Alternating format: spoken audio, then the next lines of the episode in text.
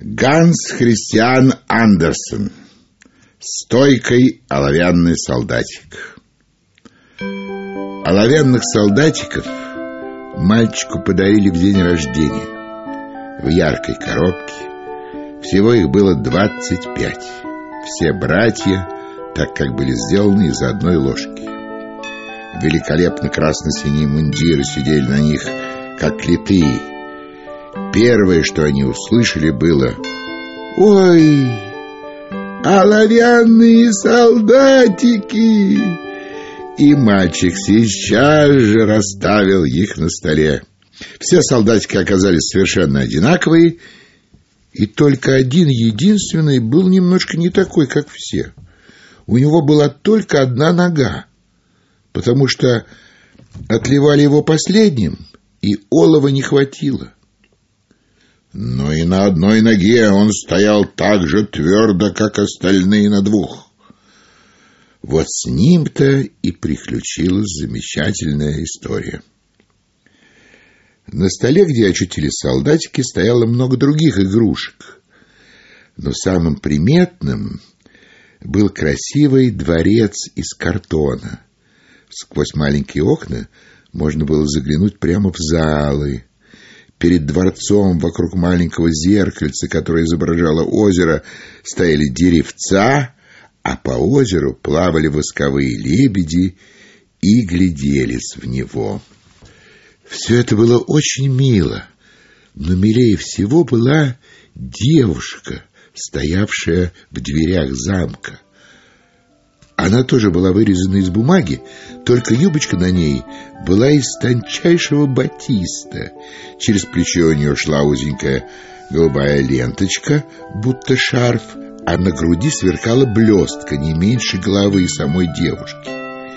Девушка стояла на одной ноге, вытянув перед собой руки. Она была танцовщица, а другую вскинул так высоко, что оловянный солдатик и не видел ее, и потому решил, что она тоже одноногая, как и он. «Вот бы мне такую жену», — подумал он. «Только она, видать, из знатных, живет во дворце, а у меня всего, что есть, что коробка.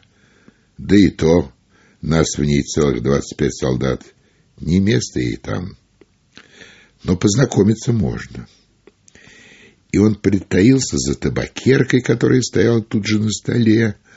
Отсюда он отлично видел прелестную танцовщицу. Вечером всех остальных оловянных солдатиков, кроме него, возвращали в коробку, и люди в доме легли спать. А игрушки сами стали играть.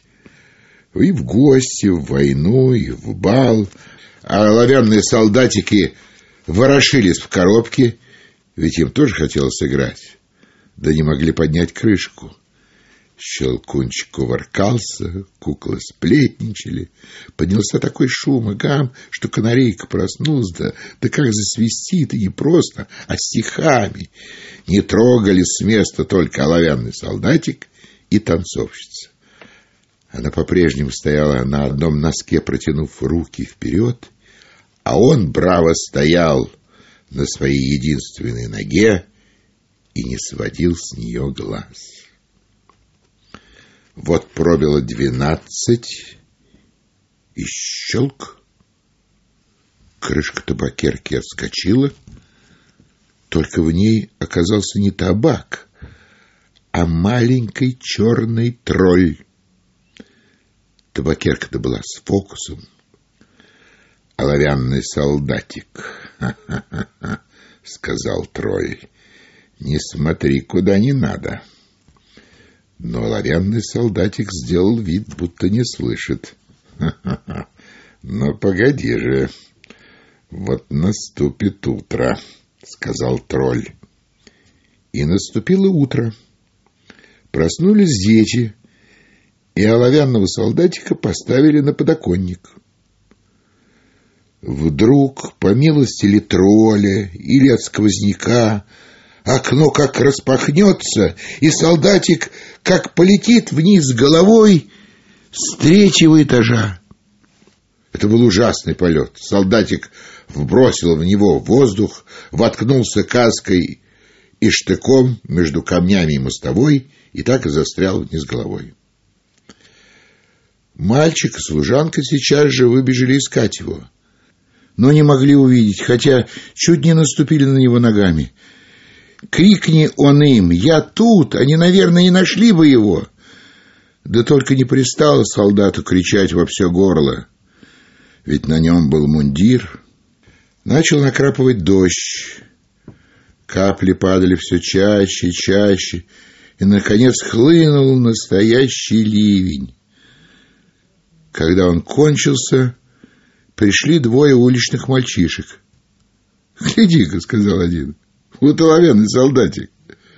Давай отправим его в плавание». И они сделали из газетной бумаги кораблик, посадили на него оловянного солдатика, и он поплыл по водосточной канаве. Мальчишки бежали рядом и хлопали в ладоши. Батюшки, какие волны ходили по канаве! Какое стремительное было течение! Еще бы после такого ливня! Кораблик бросало то вверх, то вниз и вертело так, что оловянный солдатик весь дрожал. Но он держался стойко, ружье на плече, голова прямо, грудь вперед. Вдруг кораблик нырнул под длинные мостики через канаву. Стало так темно, будто солдатик опять попал в коробку. «Куда меня несет?» — думал он. «Да все это проделки тролля. Ах, если бы со мной в лодке сидела вот та барышня, тогда будь в лодке вдвое темнее, и то ничего».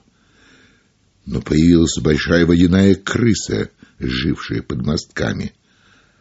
«Паспорт есть?» — спросила она. «Предъяви паспорт». Но оловянный солдатик как воды в рот набрал и только еще крепче сжимал ружье. Корабль несло все вперед и вперед, а крыса плыла за ним вдогонку. Ху, как скрежетала она зубами, как кричали плывущим навстречу щепкам и соломинкам. «Держите его, держите! Он не уплатил денег, чтобы плыть здесь. Он беспаспортный!» Но течение становилось все сильнее и сильнее, и оловянный солдатик уже видел впереди свет, как вдруг раздался такой шум, что испугался бы любой храбрец. Представьте себе, у конца мостика водосточная канава впадала в большой канал. Для него это было так же опасно, как нестись в лодке по большому водопаду. Вот канал уже совсем близко. Становится невозможно. Кораблик вынесло из-под мостка. Бедняга держался как только мог и даже глазом не моргнул. Кораблик развернуло три-четыре раза, залило водой до краев, и он стал тонуть. Солдатик оказался по шею в воде, а кораблик погружался все глубже и глубже, бумага размокала, вот вода покрыла солдатика с головой, и тут он подумал о прелестной маленькой танцовщице. Не видать ему ее больше. Тут бумага окончательно расползлась, и солдатик пошел ко дну. Но в ту же минуту его проглотила большая рыба. Ах, как темно было внутри! И еще хуже, чем под мостком через водосточную канаву, но еще и тесно в придачу. Но оловянный солдатик не потерял мужества и лежал, растянувшись во весь рост, не выпуская из рук ружья. Рыба заходила кругами, стала выделывать самые дикойные скачки. Вдруг она замерла, в нее точно молния ударила. Блеснул свет, и кто-то крикнул «Оловянный солдатик!»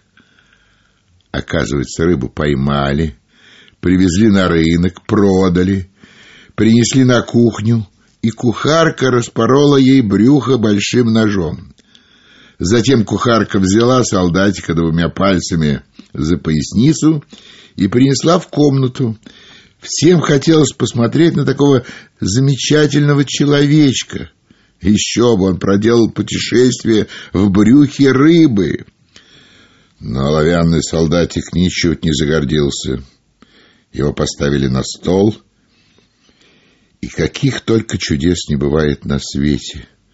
Он оказался в той же самой комнате, увидел тех же детей, настояли те же игрушки и чудесный дворец с прелестной маленькой танцовщицей. Она по-прежнему стояла на одной ноге, высоко вскинув другую. Она тоже была стойкая. Солдатик был тронут и чуть не заплакал оловянными слезами, но это было бы непригоже.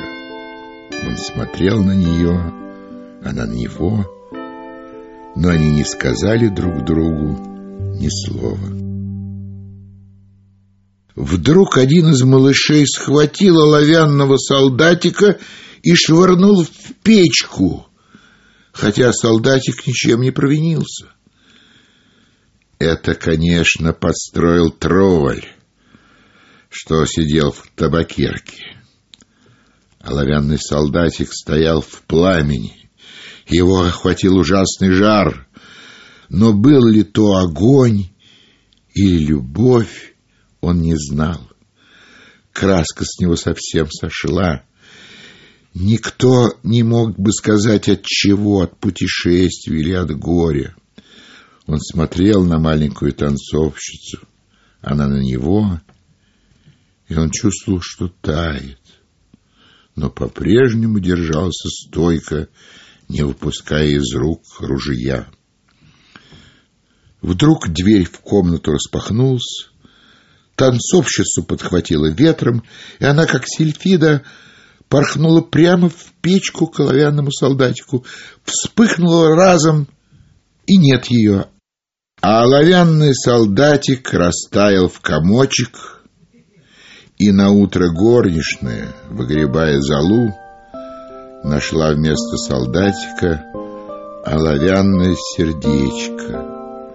А от танцовщицы осталась только одна блестка, и была она обгорелая и черная, словно уголь.